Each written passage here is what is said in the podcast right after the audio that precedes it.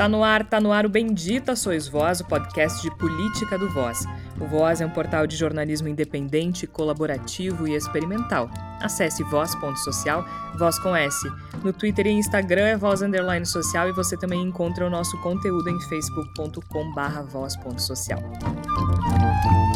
Você pode ouvir os episódios anteriores do Bendita Sois Voz no nosso site, voz.social, ou em outros agregadores. Eu sou Georgia Santos e desde o início da pandemia de coronavírus nós nos reunimos em edições especiais do Bendita Sois Voz.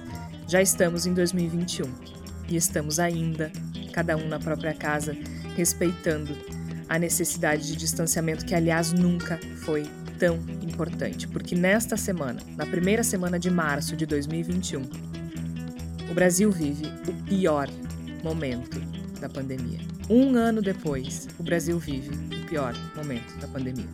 Na última terça-feira, dia 2, recorde de mortes, mais de 1.700 pessoas perderam a vida. Vítimas da Covid-19 vítimas da irresponsabilidade e incompetência e descaso de Jair Bolsonaro. Para mim, o vírus sou eu. O povo está morrendo só pelo ouvido. É criar o pânico, né? O problema está aí, lamentamos. Mas você não pode ver em pânico. Que nem a política, de novo, fica em casa. O pessoal vai morrer de fome, de depressão.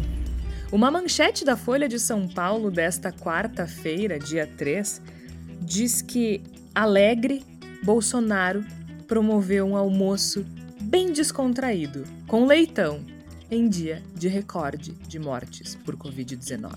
Nada pode ser mais claro do que isso. Eu estou com Covid! Os brasileiros foram abandonados à própria sorte, atordoados por desinformação. Há quem não use mais máscara, quem não se preocupe com a nova variante, mais cruel, mais letal. Há quem não veja problema em aglomerar, fazer festa, deixar tudo aberto.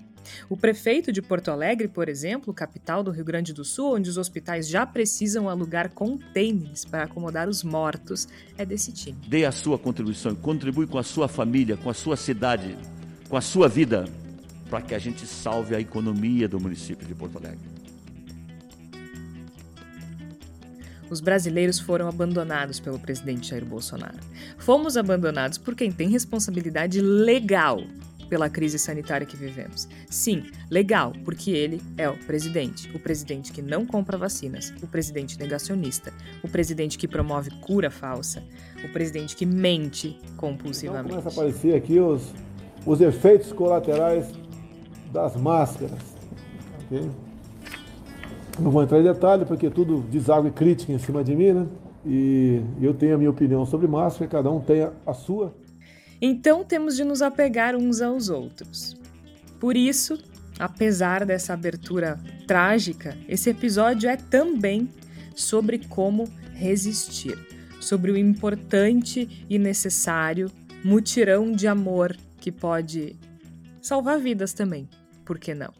Então, por falar em amor, eu estou muito bem acompanhada dos meus queridos companheiros Flávia Cunha Igor Natush e Tércio Sacol para discutir esse momento tão triste da nossa história. Flávia Cunha, eu não vou perguntar se está tudo bem, porque obviamente não está tudo bem, muito longe disso. Então eu só vou dizer que é muito bom ter pessoas como a gente tem uns aos outros aqui por perto nesse momento para poder discutir, para poder desabafar também, porque todo mundo precisa e a gente também vai falar sobre isso ao longo do episódio, então seja bem-vinda. Pois é, Jorge, acho que é isso, né? A gente tem que encontrar formas de resistir a esse momento. E eu lembrei de, de uma música do Chico Buarque, do Caetano Veloso, da década de 70, que fala A gente vai levando. Né? A letra em si não tem a ver com esse momento trágico que a gente está vivendo, até uma, uma música numa levada assim bem alegre, mas eu acho que é isso. A gente tem que encontrar formas de ir levando até que a situação melhore. A gente não sabe quando, e eu acho que isso realmente é complicado né, para a nossa ansiedade, para conseguir uh, conseguir seguir, né? Mas a gente precisa fazer isso e eu acho que sim, a gente vai fazer aqui talvez uma espécie de terapia em grupo, né? De falar um pouco sobre o que a gente está sentindo e tentar refletir sobre coisas que talvez possam ser úteis para as outras pessoas, porque sim, a gente precisa um dos outros, ainda que a gente esteja longe, a gente tem que estar tá perto das pessoas de alguma maneira, ainda que metafórica e usando a, a internet e usando, ligando para os amigos, tentando ficar perto das pessoas que a gente ama de alguma alguma maneira. Sem dúvida, acho que o amor é muito importante. Quando eu falo de amor, eu falo de todo tipo de amor, né? De parceria, de companheirismo. É, porque hoje, Igor Natush, amor é ficar em casa também. Amor não é abraçar, né? Amor não é beijar. Então a gente também tem que repensar a forma como a gente enxerga o amor e cuidar uns dos outros, né? Mais do que nunca, eu diria. Seja bem-vindo. Obrigado, Jorge. É bom estar contigo, com o Tércio, com a Flávia, com todos os ouvintes e as ouvintes do nosso programa.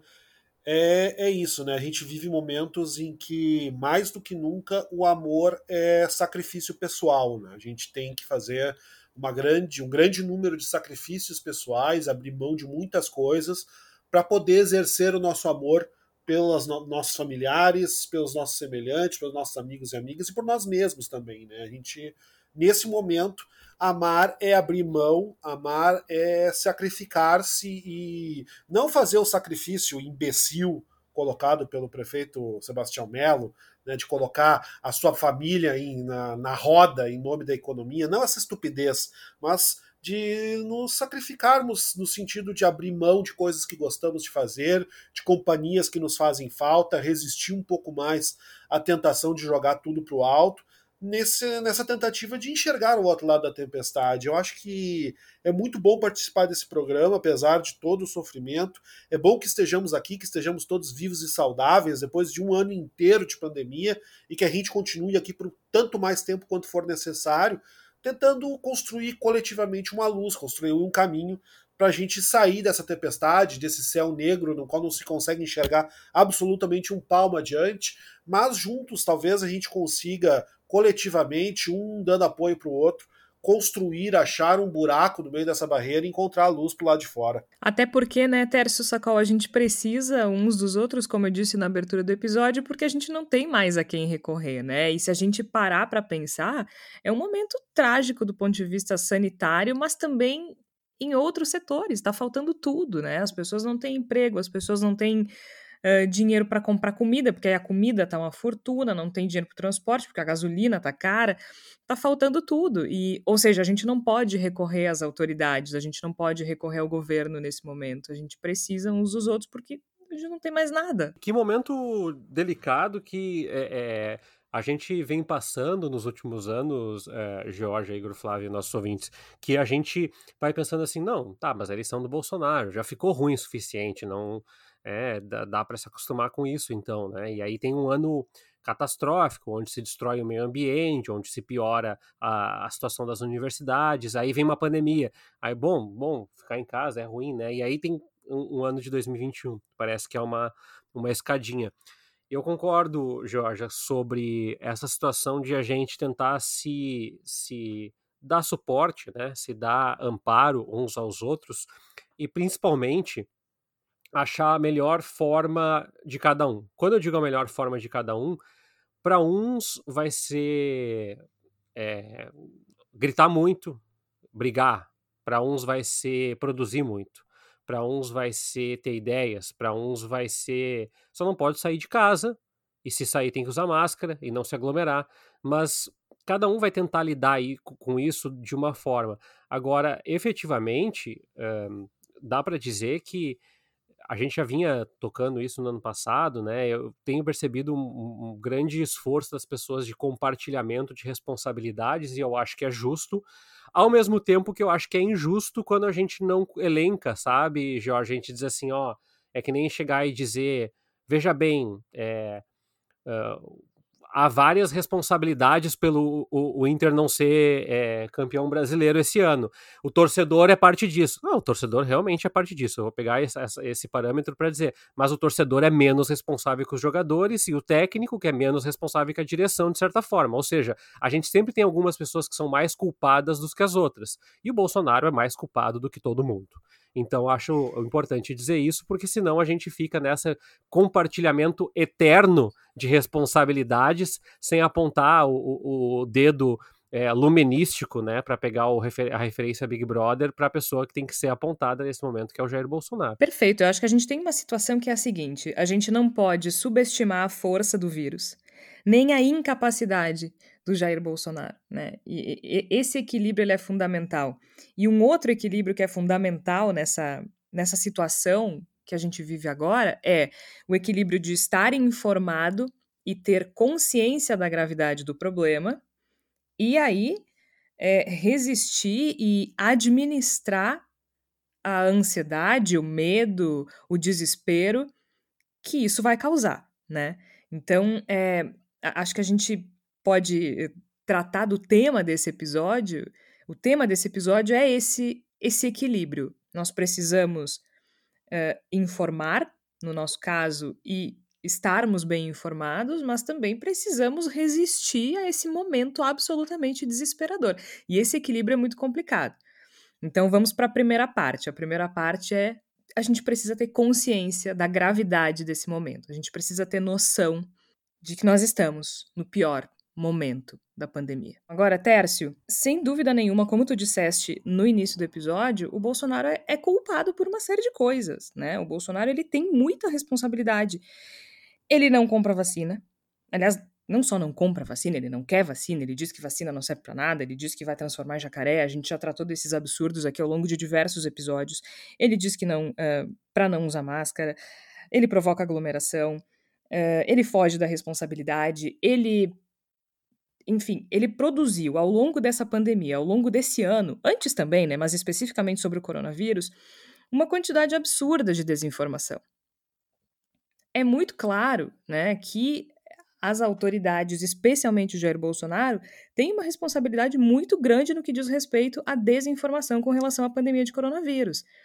E se nós estamos nesse caos, é muito em função da desinformação, né? É, por que, que as pessoas não têm medo? Por que, que as pessoas não usam máscara? Por que, que as pessoas querem as lojas abertas? Por que, que as pessoas querem é, que a vida volte ao normal na marra?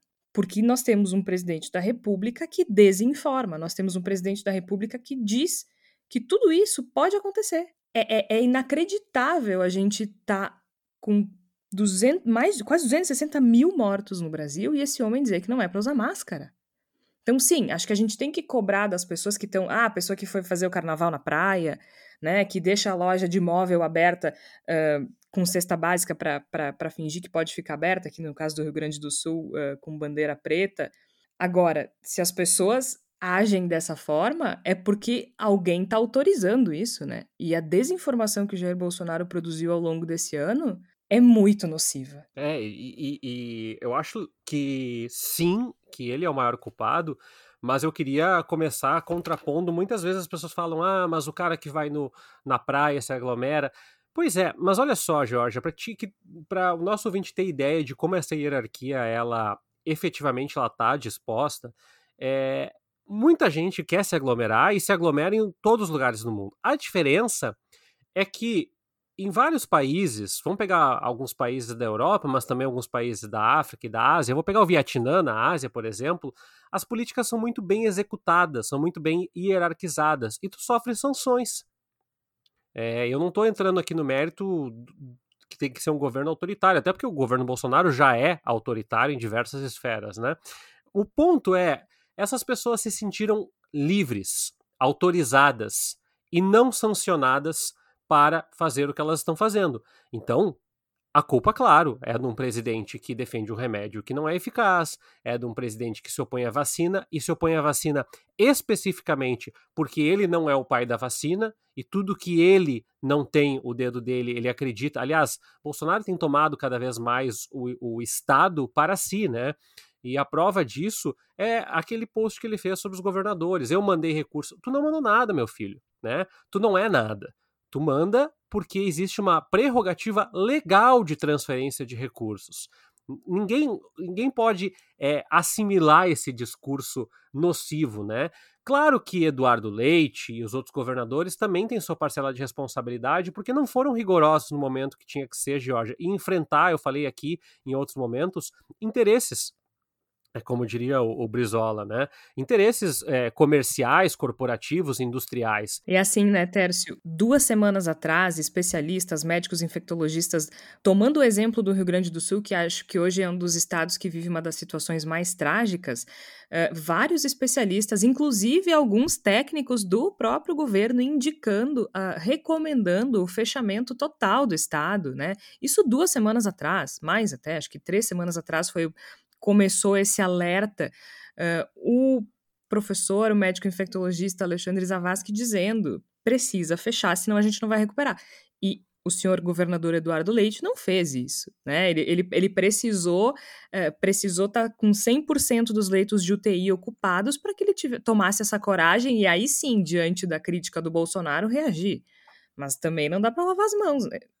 Pois é, o, o neurocientista Miguel Nicoleles fez previsões sobre a piora do cenário do Brasil em um relatório publicado no início de dezembro. Então, uh, não dá para dizer que não estava colocada uh, de alguma forma para as autoridades. Mas, é, como eu te falei, Jorge, para o nosso ouvinte, tem uma escala de, de responsabilidades. E é óbvio que a gente fica puto com, com o nosso vizinho que saiu para festa e se aglomerou. Porque ele é a ponta mais próxima do processo. A gente tem vontade de dar um soco na cara dele? Tem, não pode, porque pode se infectar ainda, né? Mas a grande questão é que tem responsabilidades maiores e que é muito difícil falar nisso nesse momento, que a gente não pode sair para protestar, a gente não pode fazer muito mais do que gritar ou, ou, se manifestar nas redes, ou, enfim, apoiar alguma organização que a gente entende que possa fazer isso. Mas é muito importante ter isso latente. Por quê? porque o governo vai e já está fazendo toda uma tentativa de descolar é, dos cadáveres que se empilham nessa pandemia. Ele vai tentar dizer que a culpa é dos governadores, que a culpa é dos prefeitos, que a culpa é do comerciante, que a culpa é do ônibus, que a culpa é da saúde frágil prévia, que a culpa é da constelação, que a culpa é do sol, do posicionamento do sol. E se não tiver, não colar nada disso, ele sempre tem ainda a, o recurso que é a culpa é do Lula ou do PT, porque também é um recurso bastante acessível que ajudou a catapultar o, o Bolsonaro à eleição. Então é muito importante que as responsabilidades estejam sempre claras e que quem estiver nos ouvindo, eh, a gente vai falar um pouco mais disso num segundo momento, eh, da sua forma, não deixe que isso morra, é, é, que esse assunto fique, mesmo que a pandemia venha se arrefecer, que tenhamos mais vacinados no segundo semestre, que a economia se dinamize no ano que vem, que a gente lembre disso e de outras coisas e que se lembre colocando nomes, Georgia. A gente no jornalismo tem um hábito de dizer assim: é, a economia vai mal, né? Preços caem, preços sobem. Peraí. É, os preços indexados em dólar têm uma participação direta deste governo. Então, quando a gente não coloca nome nas coisas, a gente deixa que alguém tenha poder, coloque. E então a gente precisa colocar nomes nas coisas. E o nome da tragédia, do saldo uh, dos cadáveres que se empilham no Brasil em câmaras frias nesse momento muito delicado da pandemia, tem a assinatura e rubricada e registrada em duas vias por Jair Messias Bolsonaro, que quer ser é, presidente por mais quatro anos a partir do ano que vem. É, é interessante que o Bolsonaro ele, ele, culpa todo mundo menos ele. Inclusive, nesta semana, nessa primeira semana de março, ele disse que em um ano ele não cometeu nenhum erro. É, é, é algo fora do comum, né, Igor? É, é uma. É canalice, é mau caratismo, é estupidez, é ignorância, é tudo ao mesmo tempo. E ele pode colocar a culpa no Lula à vontade. O Lula cometeu inúmeros erros, a gente já falou disso inúmeras vezes também. Mas o Lula, quando houve uma epidemia de H1N1 no Brasil, vacinou 80 milhões de pessoas em três meses. Né? Acho que foram 100 milhões, no, mais de 100 milhões uh, no total, se não me engano, mas 80 em três meses. Então, acho que se ele quiser comparar a vacinação, ele vai ter um, um pequeno problema aí. Agora, pegando esse gancho do Tércio uh, sobre essa questão do Bolsonaro mesmo de não assumir responsabilidade e, enfim, né, jogar a culpa para os governadores, para os prefeitos, uma parcela da população, felizmente cada vez menor, acaba comprando esse discurso, Igor. E até em função da situação grave da pandemia, a pressão sobre o Bolsonaro é muito pequena, especialmente se comparada se comparada não, especialmente se a gente pensar no caos, né? Se a gente pensar em tudo que está acontecendo, pandemia, economia, tudo mais, quase não existe pressão sobre ele, né? Deveria ser uma pressão muito maior. Onde é que eu quero chegar com isso? Se a pressão interna não está acontecendo, é, tu acha que a gente pode, nos próximos, nas próximas semanas, começar a enxergar uma pressão externa? Por que, que eu digo isso? Porque agora a, va a variante brasileira, que é considerada dez vezes mais perigosa, né? Ela é capaz de produzir uma carga viral dez vezes maior. Ela já chegou na Europa, enfim, né? Ela já foi exportada. Aliás, é curioso, né, que quem chamava de gripe chinesa agora vai ter que conviver com a variante brasileira. É, e alguns presidentes de alguns países, como Estados Unidos, eh, a França, enfim, começam a se mobilizar no sentido de pressionar o Bolsonaro, porque agora não é mais problema só nosso, né? A partir do momento que isso está lá fora, que essa variante eh, mais letal foi exportada, isso começa a ser problema do mundo inteiro. Será que essa pressão vem de fora, Igor? Pois então, Jorge, fazendo uma, um pequeno parênteses, a gente pode dizer que a falta de autocrítica é só um dos incontáveis problemas, das inúmeras falhas de caráter do presidente Jair Bolsonaro. Se a gente for listar as muitas falhas de caráter de Jair Bolsonaro, a gente precisaria de 15 edições do Bendita Sois Vós para conseguir listar, é, porque é de tudo, né? É desde ser uma pessoa desmazelada até ser um mentiroso, a ser uma pessoa vingativa, uma pessoa que mente sobre as situações, uma pessoa que dissimula, uma pessoa que é vingativa, que é mal agradecida. Podíamos ficar aqui até amanhã falando sobre os inúmeros defeitos de caráter de Jair Bolsonaro. E, e a eles se soma a partir dessa dessa frase sensacional, só que totalmente ao contrário, sobre desde março não ter feito nada de errado, também absoluta e ridícula falta de autocrítica. Eu, eu vejo de maneira muito semelhante a ti, Jorge. Eu acho que a gente tem um cenário, né, se construiu uma situação no Brasil no qual os esforços possíveis de, de desestabilização e de enfrentamento e de responsabilização do governo Bolsonaro estão profundamente dificultados porque as coisas meio que se acomodaram no tabuleiro. Né? Se chegou num momento em que não há uma, uma força de um dos lados capaz de empurrar o movimento da outra, e a gente fica nessa aparente pasmaceira, nesse momento em que nada efetivamente acontece e Bolsonaro parece, não digo surfar, porque não, também não é como se ele estivesse tendo ah, roubos de popularidade, a popularidade dele continua inclusive caindo, segundo as pesquisas de, de opinião, mas um momento no qual não há responsabilização, não há peso negativo, quase algum sobre ele, pelas coisas negativas e horríveis que ele vem promovendo e perpetrando no Brasil. Mas a pressão internacional fatalmente virá.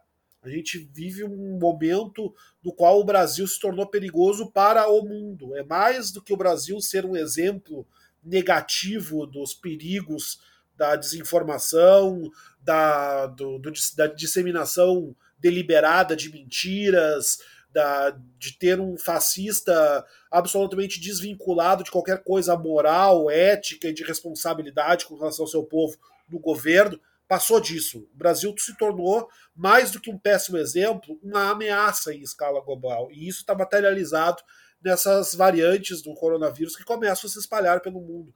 Então eu já vi, já há sinalizações por parte de alguns governos, governo dos Estados Unidos talvez seja um dos que mais fortemente está sinalizando nesse momento de que não vai tolerar que as coisas continuem andando dessa forma. O Brasil pode esperar sanções, o Brasil pode esperar uma série de dificuldades, e a partir dessas dificuldades, quando elas começarem a doer no bolso de determinadas pessoas, talvez a gente comece a ver um cenário de desestabilização. A gente já sentiu um gostinho disso com o que aconteceu com a Petrobras. Né? A gente já sentiu um sabor nessa direção que fez com que o governo inventasse, tirasse da cartola privatizações dos Correios, sem explicar como pretendia fazer isso, com a Eletrobras também, né? Golpes de prestidigitador, né? Tipo, foram golpes de mágica vagabunda para tentar fazer com que o mercado se acalmasse.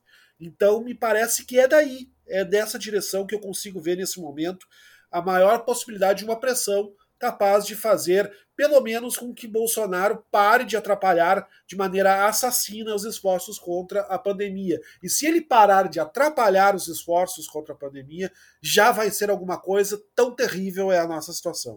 E o Ernesto Araújo, né, Jorge, só antes de passar a palavra, ele falou que existe um, um esforço coordenado para difamar o Brasil no exterior. Olha, realmente existe, né? E ele se chama governo Jair Messias Bolsonaro. É um esforço bem coordenado, né? Ele destrói a Amazônia, fica mal falado, ele mata pessoas, ele fica mal falado, ele atrasa obras, ele fica mal falado, ele afunda a economia, ele fica mal falado. Então, realmente, é muito difícil não ter assunto sobre o Brasil no exterior Olha, com um governo tão se, catastrófico, né? Se planejasse, acho que não, não dava tão certo essa campanha de difamação, porque eles, eles não precisam nem se esforçar, né? É algo bastante natural, assim assim, do governo inteiro, me parece. O tempo todo, inclusive. Com relação a tudo. É, vocês viram agora? Ai, gente, a gente tá no ponto tem que rir. Tem que rir, porque senão a gente surta, né? É, a Folha de São Paulo publicou agora, só fazendo um parêntese gigante aqui, uma reportagem há pouco é, em que o Bolsonaro disse que para a mídia o vírus sou eu. Sim, né? Não sei. O que vocês acham? Sim, é, né? Eu, eu, eu fico feliz é. que, ele, que ele finalmente compreendeu. É isso. Ainda bem, entendeu? Entendeu agora o que tá acontecendo. Pela primeira vez concordo contigo, sim. É. Para mim, pelo menos é. Porque, Flávia, assim, a gente tá falando aqui dessa responsabilidade do Bolsonaro. Agora, o Bolsonaro, ele não faz parte de um grupo pequeno, né? Que é o dos negacionistas. O Bolsonaro, ele é um negacionista. Ele nega. Desde, se a gente pegar todas as declarações do Bolsonaro de um ano, né? Porque a gente tá fechando um ano de pandemia são todas nesse sentido, né? De, de negar a gravidade. Primeiro, de negar a doença, né? Porque a gente não esquece que ele disse que, que para ele era exagero a invenção da mídia. Então, ele. Só que, infelizmente, ele não faz parte de um grupo pequeno. Esse grupo de negacionistas ele é grande ainda e causa estrago nesse país. É, pois é, eu, eu fico pensando só como é que as pessoas ainda estão em estágio de negação sem ter um motivo claro. O Bolsonaro tem um motivo claro. Né? Ele não quer demonstrar que foi um grande incompetente na condução dessa pandemia. Mas as pessoas, assim, eu digo as pessoas normais, assim, comuns, né? Assim, as pessoas que não têm nenhum cargo público, que não são ligadas ao governo federal, que não são ligadas ao Ministério da Saúde, por que, que elas ainda seguem nesse estágio de negação, né? Eu estava pesquisando sobre isso, né? Porque, na verdade, a negação é o primeiro estágio do luto, né?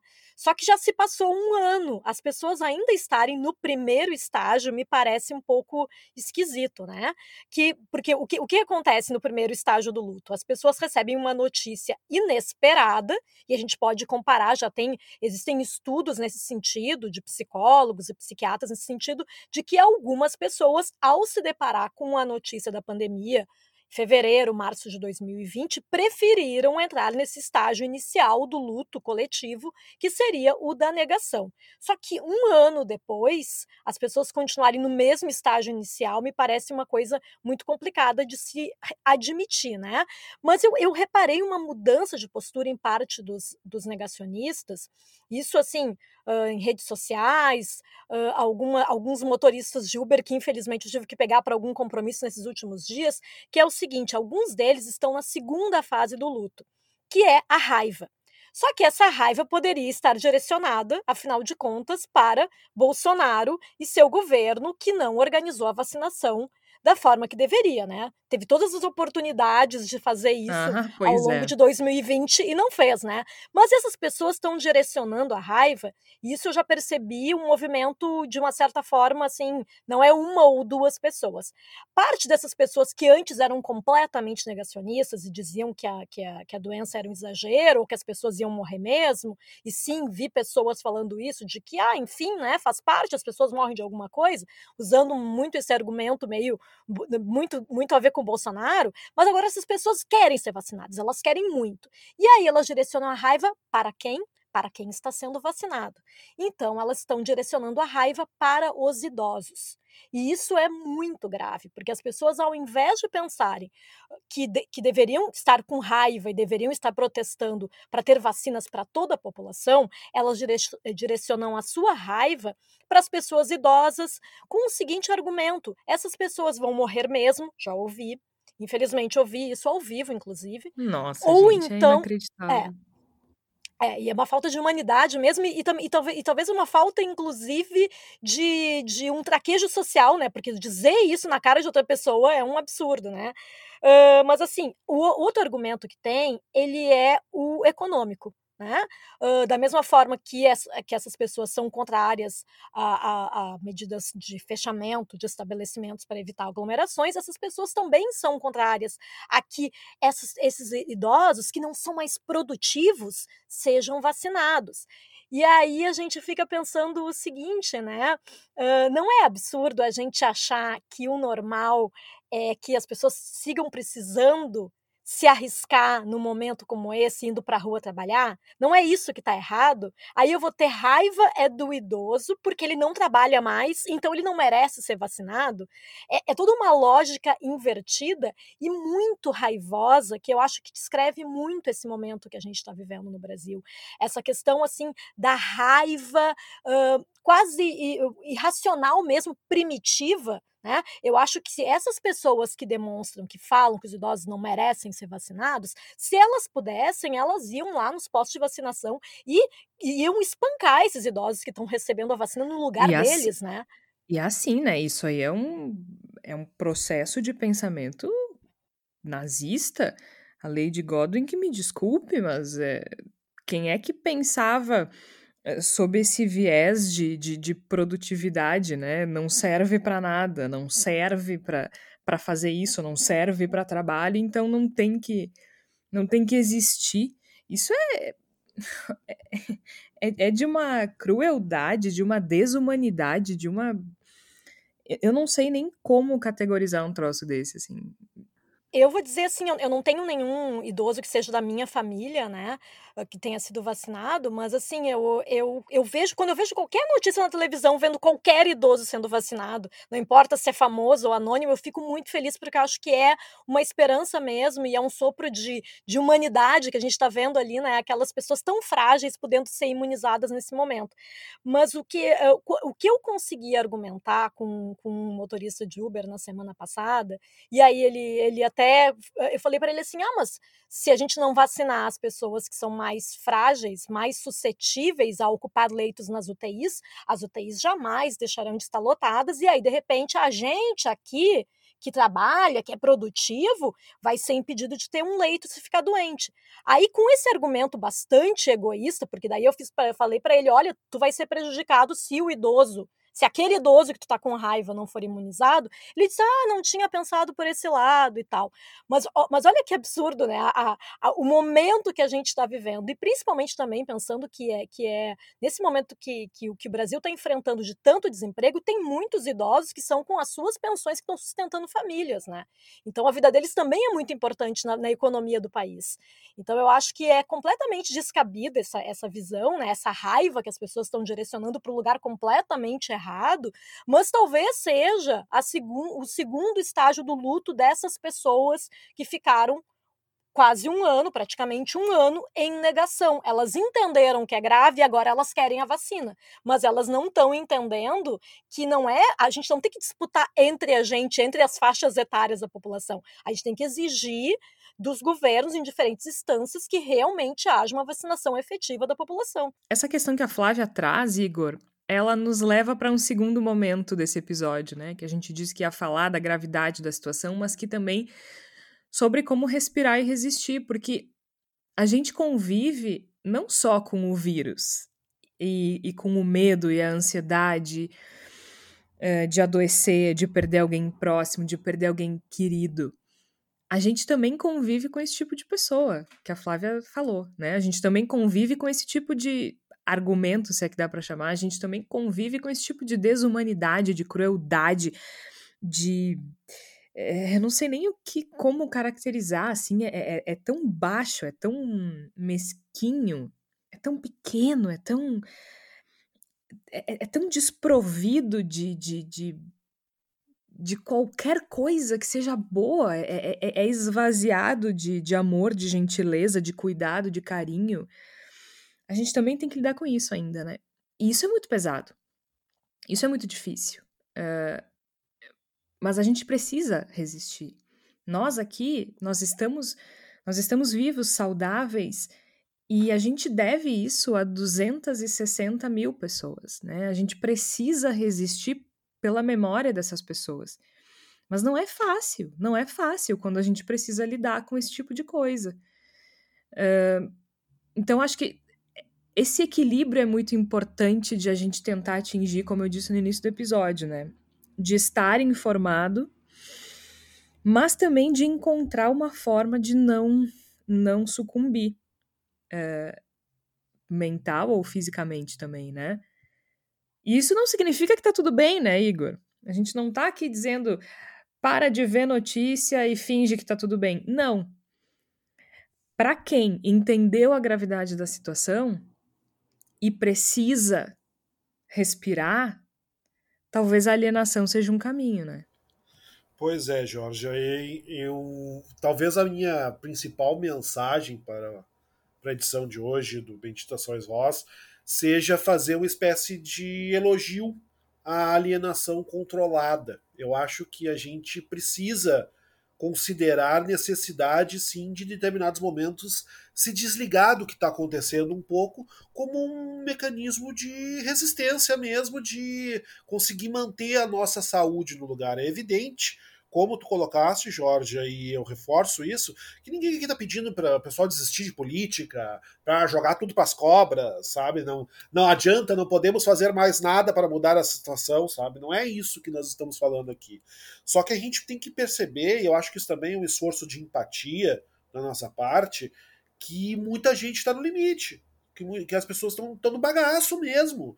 E que a situação é extremamente desgastante por todos os lados. A pessoa sai para a rua e tem que ouvir alguém, como eu também ouvi esses dias, há poucos dias, alguém dizer: não, tudo bem, até abril todo mundo já pegou, quem morreu teve que, que tinha que morrer, morreu, e nós nos livramos da pandemia. É muito desgastante ouvir esse tipo de desumanidade. É uma coisa que dói que machuca e que vai se acumulando sobre nós e vai, vai sugando nossa energia. Então, me parece absolutamente natural que nesse momento tão difícil, depois de um ano inteiro, a gente está vivendo a pior versão possível do Dia da Marmota, né? Tipo, fechou o ciclo de um ano e parece que nós não só voltamos para o início, mas nós voltamos para uma versão pior do início, no qual a pandemia é mais grave e a consciência das pessoas é menor.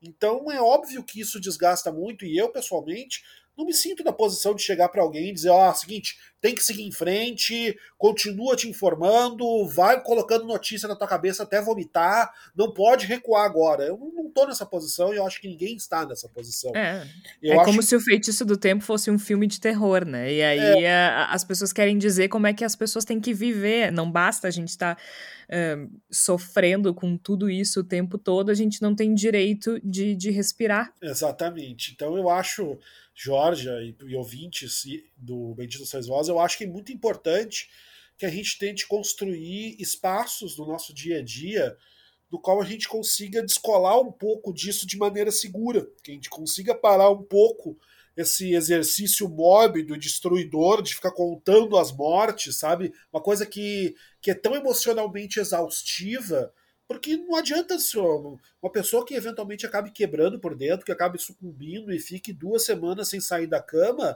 ela vai ser um problema de saúde também. E a gente e isso aí eu tô, sou forçado a fazer um parênteses, isso também é o que se falava lá no início da pandemia, quando se falava em cuidar da saúde mental, que foi uma coisa que acabou sendo rotulada como ridícula, inconsequente, de uma forma que não é, até não vou dizer que seja de todo injustificada, mas que eu acho que foi um tanto quanto injusta. Isso também é saúde, entende? As pessoas também precisam ser saudáveis só, não apenas por não terem pego Covid-19, por não terem desenvolvido a doença, mas também por serem capazes de, de ter uma vida minimamente funcional e conseguir fazer as suas atividades do dia a dia. E é nesse ponto que a gente está também. Eu não posso pedir que as pessoas tomem overdoses de más notícias e sucumbam, e bom, se você sucumbiu, você é um fraco. Isso não pode ser assim, a gente tem que ser capaz de organizar as nossas lutas possíveis e tentar evitar situações que, na medida em que não são capazes de promover uma mudança imediata, ou mesmo melhor efetiva do mundo, apenas acabem nos causando dor. A gente tem que escolher os nossos frontes. Eu acho que talvez uh, uma das lições, e é uma das coisas que eu gostaria de falar, não quem sou eu para dar lição para os outros, mas uma coisa que eu gostaria de dizer no programa de hoje, é que a gente precisa ser capaz de selecionar os pontos focais da nossa indignação e da nossa atuação. Não adianta a gente se indignar o tempo todo, não adianta a gente sofrer o tempo todo, porque isso nos desgasta, isso nos, fortalece, nos, nos enfraquece remove a nossa força e é derrota para nós e vitória para as pessoas que estão promovendo toda essa desgraça. Então eu faço aqui esse pequeno elogio. Escolha um momento no dia que seja possível e se aliene um pouco sim. Passa umas duas, três horas bem alienado, sem saber absolutamente nada do que está acontecendo no noticiário.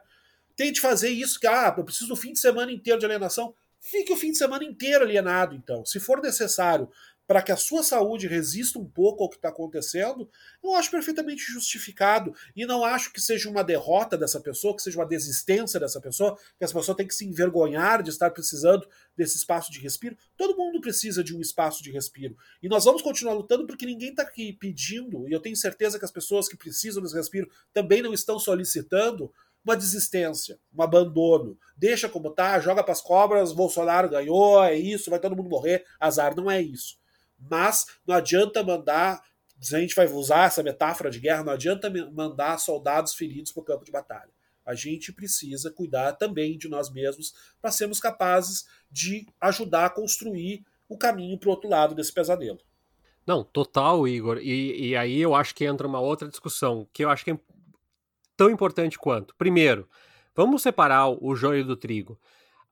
Tem gente que é cafajeste e mau caráter que usou problema de saúde pretenso problema de saúde mental como justificativa para matar pessoas. Eu digo matar pessoas é porque foi lá para a praia, se abraçou e passou para o pai, para o tio, para a irmã, para o vizinho, para o cachorro e, e aí é, essa pessoa ela é, é deliberadamente uma criminosa, né? Ela é uma pessoa ruim, é uma pessoa sem escrúpulos, sem ética, sem caráter, e ela merece tudo de ruim, ela merece ser presa, ela merece que a vida dela seja estragada pelo restante da sua uh, existência uh, desumana. Por outro lado, saúde mental não é brincadeira. Saúde mental é uma questão que, que afeta a todos. E tem um risco da gente pegar e dizer assim: ah, e agora tudo é saúde mental. Não, não porque nós temos pessoas desempregadas em casa, nós temos pessoas que estão esperando familiares se recuperar em hospitais, em postos de saúde, em UPAs, nós temos é, quantos brasileiros que moram no exterior uh, ansiosos com relação aos seus pais, seus entes queridos que estão no Brasil, tudo isso é saúde mental. E quando a gente fala para as pessoas que é direito delas, talvez não consumir tanta notícia, talvez não assistir tanta TV, talvez não ouvir tanto rádio, talvez se permitir até ter momentos é, fúteis, esvaziados no meio de uma pandemia, escutar uma música, ou simplesmente se desconectar, ou dormir um dia inteiro, ou então é, é, fazer uma ler uma literatura que não tem nada a ver com a sua faculdade ou seu curso de mestrado, a gente está querendo falar disso também porque a gente não sabe por quanto tempo vai ter que conviver com isso, e é importante que nós tenhamos resiliência para sobreviver. E nós não vamos sobreviver, e nós não vamos lutar se nós não tivermos saúde física e psicológica para isso. Então, aí nos me leva ao, ao, outro ponto que eu acho que é importante. É, tem caminhado recentemente muitas pessoas dizendo assim: ah, nós temos que fazer alguma coisa. E sempre que a gente pergunta para essas pessoas o que, que é essa alguma coisa, as respostas são difusas, vagas ou burras, né? Porque se as pessoas saírem para a rua em massa, elas vão se infectar e vão morrer. Uma parte delas vai morrer. Outra parte vai ficar com sequelas. Então, é, é muito fácil apontar o dedo e dizer assim: ninguém está se mobilizando. Mas o que, que você está fazendo? Né?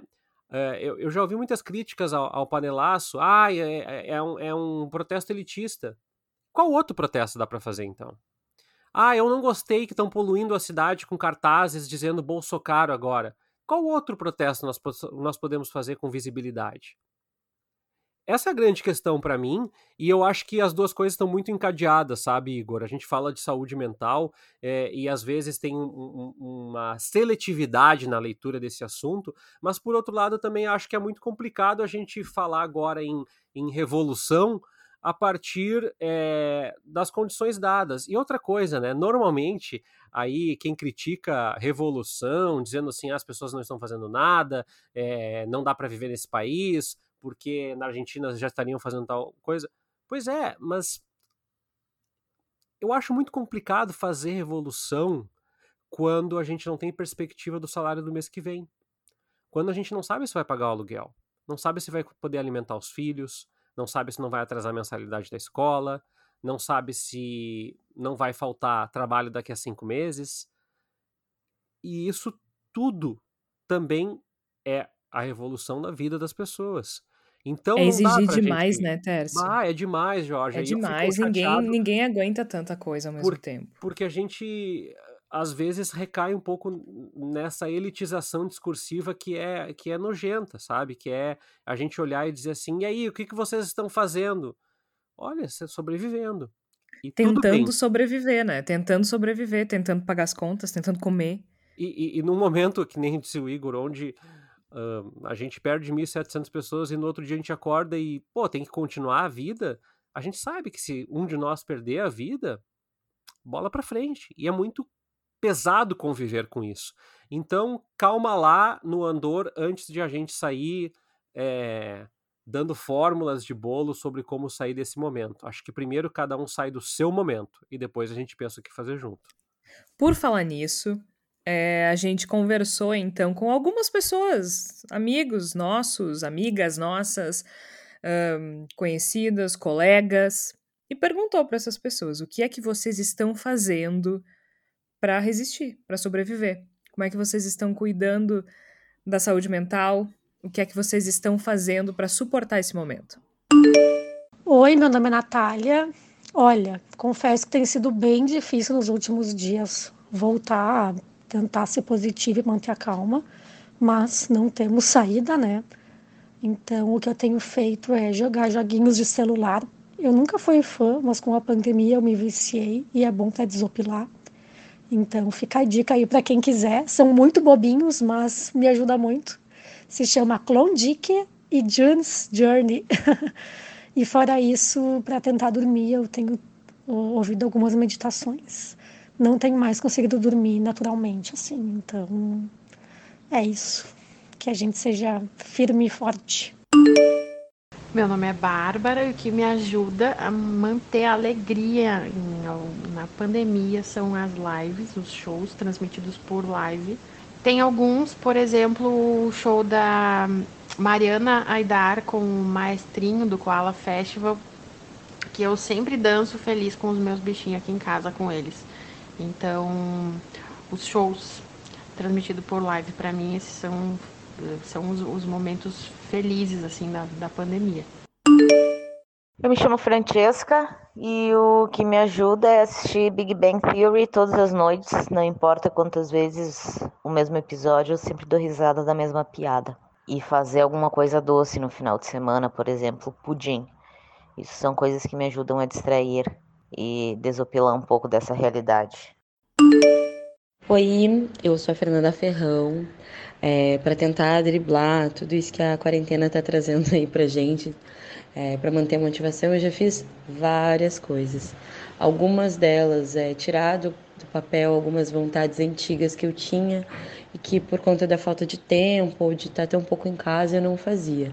É, desde começar a treinar com o personal trainer, como colocar é, atividade física mais vezes na minha rotina semanal, é, aprender a cozinhar algumas poucas coisas, é, fazer algumas mudanças dos móveis, assistir alguns filmes e, e séries que eu não costumava ter tempo, pegar mais sol. É, o meu apartamento muito privilegiado tem bastante sol e tem sacada, então tentei é, é, comecei a fazer inglês, que é algo que também estava dentro, estava como projeto. Tentei tirar do papel algumas coisas que poderiam me distrair é, e fazer eu me sentir um pouco melhor. É isso, gente. Seguimos tentando, vai passar. Muito obrigada a todo mundo que conversou conosco e dividiu isso. Com certeza, muitas dessas sugestões serão aproveitadas por nós e pelos nossos ouvintes e pelas nossas ouvintes. Então, agora eu proponho aqui para os nossos para os meus colegas, para os meus companheiros, chegou o tão esperado momento da palavra da salvação, e eu queria que na palavra da salvação vocês me dissessem o que é que vocês estão fazendo para sobreviver e para resistir. E claro, aí fica com vocês se vocês quiserem dar alguma sugestão também, como a gente sempre faz, afinal de contas, a palavra da salvação é aquele momento em que a gente sugere algo que ou complemente o tema do episódio ou sirva para alienação, porque sim, às vezes a gente precisa. Flávia Cunha que é que tu tem feito para aguentar esse tranco? Tenho feito duas coisas, basicamente. Eu voltei a me exercitar de uma forma mais contínua. Eu, ao longo de, desse, de, desde março de 2020, eu estava me exercitando em casa, mas senti que estava perdendo um pouco o foco, a motivação. Daí eu me inscrevi numa plataforma de exercícios online e realmente isso tem me ajudado. Já vai fazer uns 10 dias mais ou menos que eu tenho conseguido fazer todos os dias exercício. E isso eu percebo que me organiza mentalmente essa disciplina, esse foco, essa, eh, esse autocuidado, né? E eu acho que aí cada um pensa aí na, na consigo mesmo qual é a forma que sente que está cuidando de si. Pode ser meditação, pode ser uh, conseguir voltar a fazer terapia, de repente, se tem aí, é bem importante. Eu, assim que for possível financeiramente, quero voltar, porque é bem importante mesmo, e a gente pode fazer online, né, a terapia. Mas, assim, outra, outra forma que eu tenho encontrado para conseguir lidar com esse momento tão difícil é a alienação, mas é a alienação através do trabalho. Às vezes eu me sinto meio dentro do filme aquele Tempos Modernos do Chaplin, né, que fica ali, o personagem do Chaplin fica ali só apertando os, os parafusos, eu fico apertando os parafusos da cultura, fico muito focada nas coisas que eu estou fazendo, nos projetos que eu estou trabalhando, que não tem a ver com, com, com a questão de, de informação, de jornalismo, né? Então eu consigo, assim, ficar um pouco fora do que está acontecendo nas notícias, consigo me dar esse direito, às vezes, de ficar alguns dias sem olhar muito o noticiário, uh, e tenho procurado não me culpar por isso, porque realmente a forma que, pelo menos eu consigo, o fato de eu conseguir entregar as minhas tarefas propostas em dia é o que eu sinto, pelo menos, é o que eu posso fazer, né? E aí, então, através disso também, tenho, tenho escrito com, com, com frequência para o Voz, e aí eu quero sugerir, então, já uh, uma série brasileira, que eu acho que é também bom a gente falar sobre o audiovisual brasileiro, que também é uma forma da gente recuperar Uh, o orgulho no nosso país, né? A gente fica muito nessa coisa assim de dizer ah, que, que é, a aglomeração é bem coisa de brasileiro mesmo, porque brasileiro não respeita as regras, porque brasileiro não sei o quê. E aí a gente vê, na verdade, que o audiovisual brasileiro, que às vezes é tão criticado dentro do próprio Brasil, uh, esse, essa série da Netflix que eu vou indicar, que é Cidade Invisível, ela fez um sucesso, está fazendo um sucesso mundial, tá no top 10 da Netflix em mais de 60 países e é uma série que dá para a gente fazer essa evasão da realidade, fala sobre as lendas e mitos brasileiros, de uma, uma, uma releitura.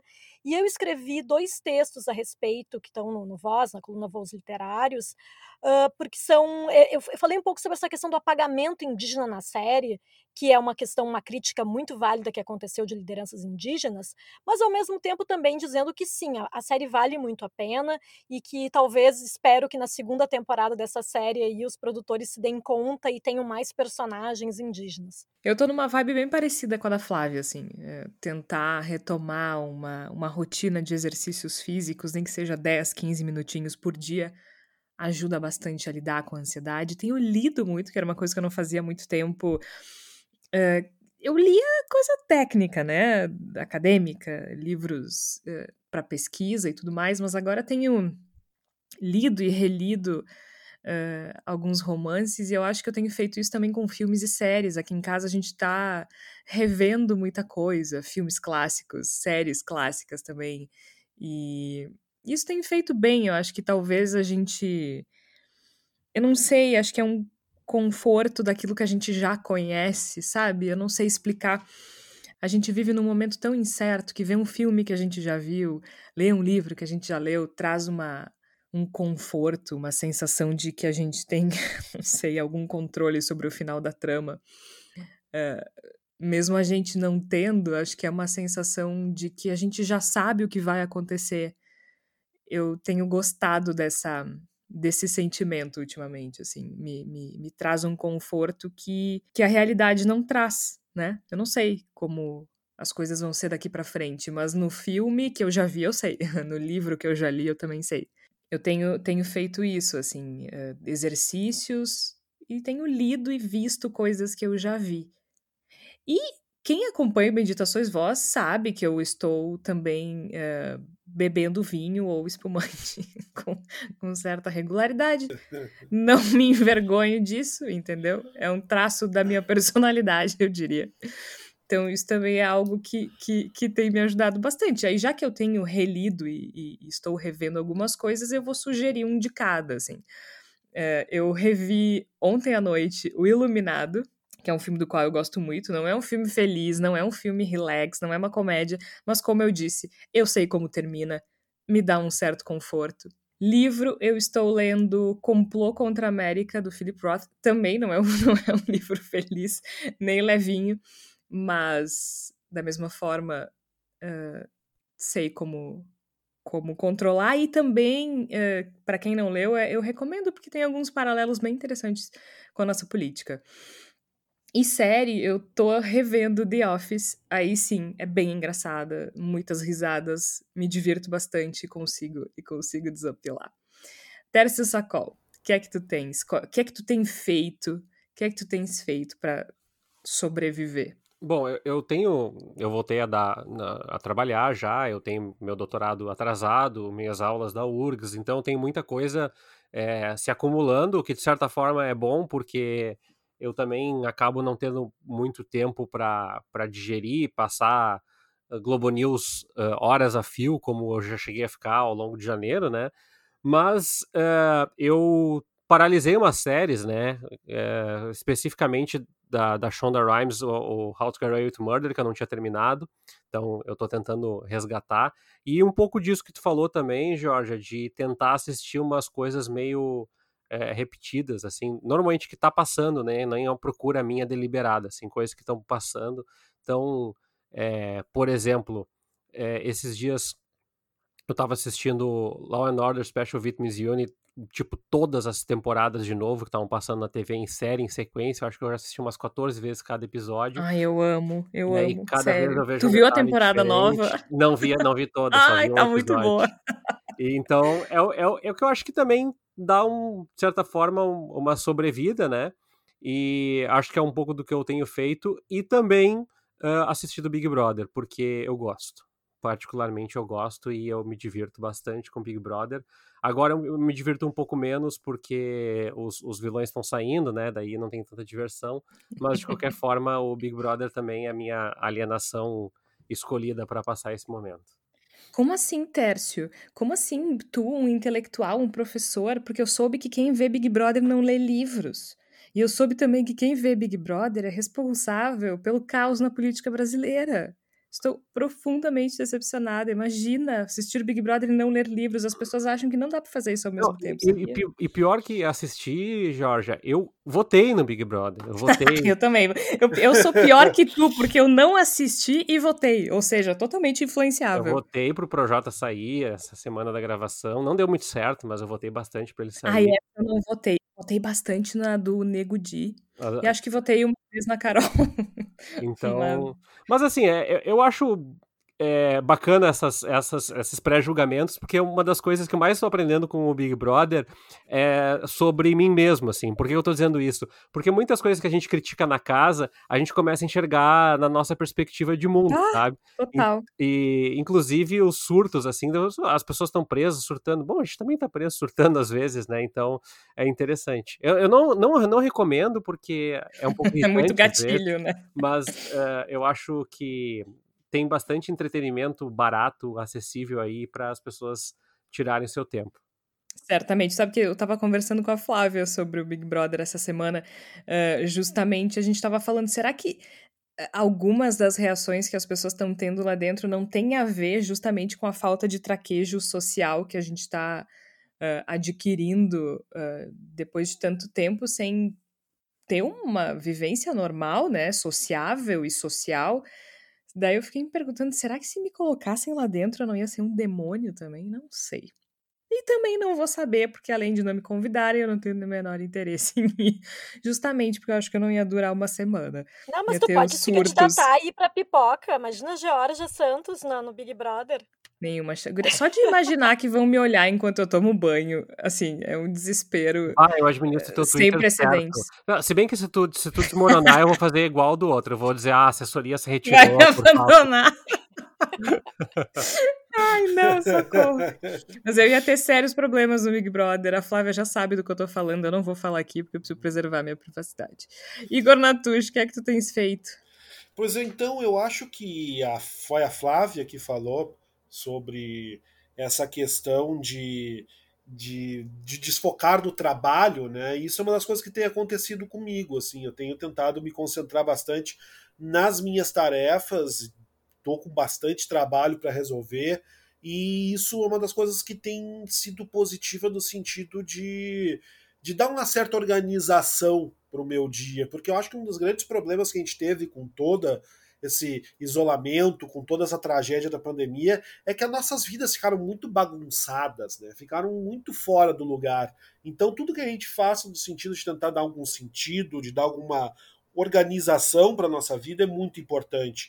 Eu tenho feito isso também uma linha meio de estabelecer algumas metas culturais para mim. Assim, eu tenho listado livros que eu desejo ler ou reler eu tenho listado discos que eu desejo ouvir, eu tenho tomado nota das minhas sensações quando eu ouço alguma coisa, quando eu vejo alguma coisa, voltei a escrever, a ter diário, coisa assim. Eu acho que isso também talvez fique como uma dica, uma sugestão para o ouvinte, para a ouvinte do programa, de registrar as coisas que sente também, tentar elaborar por meio de palavras parte do que se está sentindo, sem nenhuma preocupação formal, estética, apenas registrar mesmo. Acho que isso é uma coisa boa no sentido da gente se compreender um pouco melhor, entender um pouco melhor o que está sentindo, as coisas que estão nos doendo e a partir daí tentar agir num sentido de fazer com que elas pelo menos nos doam um pouco menos. Então, assim, agora, por exemplo, agora resolvi que vou, vou reler alguns livros do Dostoiévski, que são coisas que eu li quando eu estava na adolescência e que agora eu sou 25 anos mais velho, talvez eu vá compreender de outra forma. Então, estou começando esse processo de releitura, tenho ouvido muitos discos, eles têm um monte de álbuns que eu gostaria de ouvir que eu nunca tinha escutado direito. Estou fazendo isso. Eu acho que é uma forma, uma coisa meio boba, até certo sentido, mas que ajuda nesse, nessa necessidade que eu noto em mim e que eu imagino que seja necessidade de muita gente de desbagunçar um pouco a vida, né? Eu acho que especialmente nesse momento tão difícil, tão duro, a nossa vida se bagunça demais e acho que parte do que pode fazer com que a gente se sinta um pouco melhor é justamente organizar um pouco essa bagunça, diminuir um pouco a confusão que traz dentro da gente, já que a gente não é capaz de resolver sozinho por um instalar de dedos a confusão do mundo.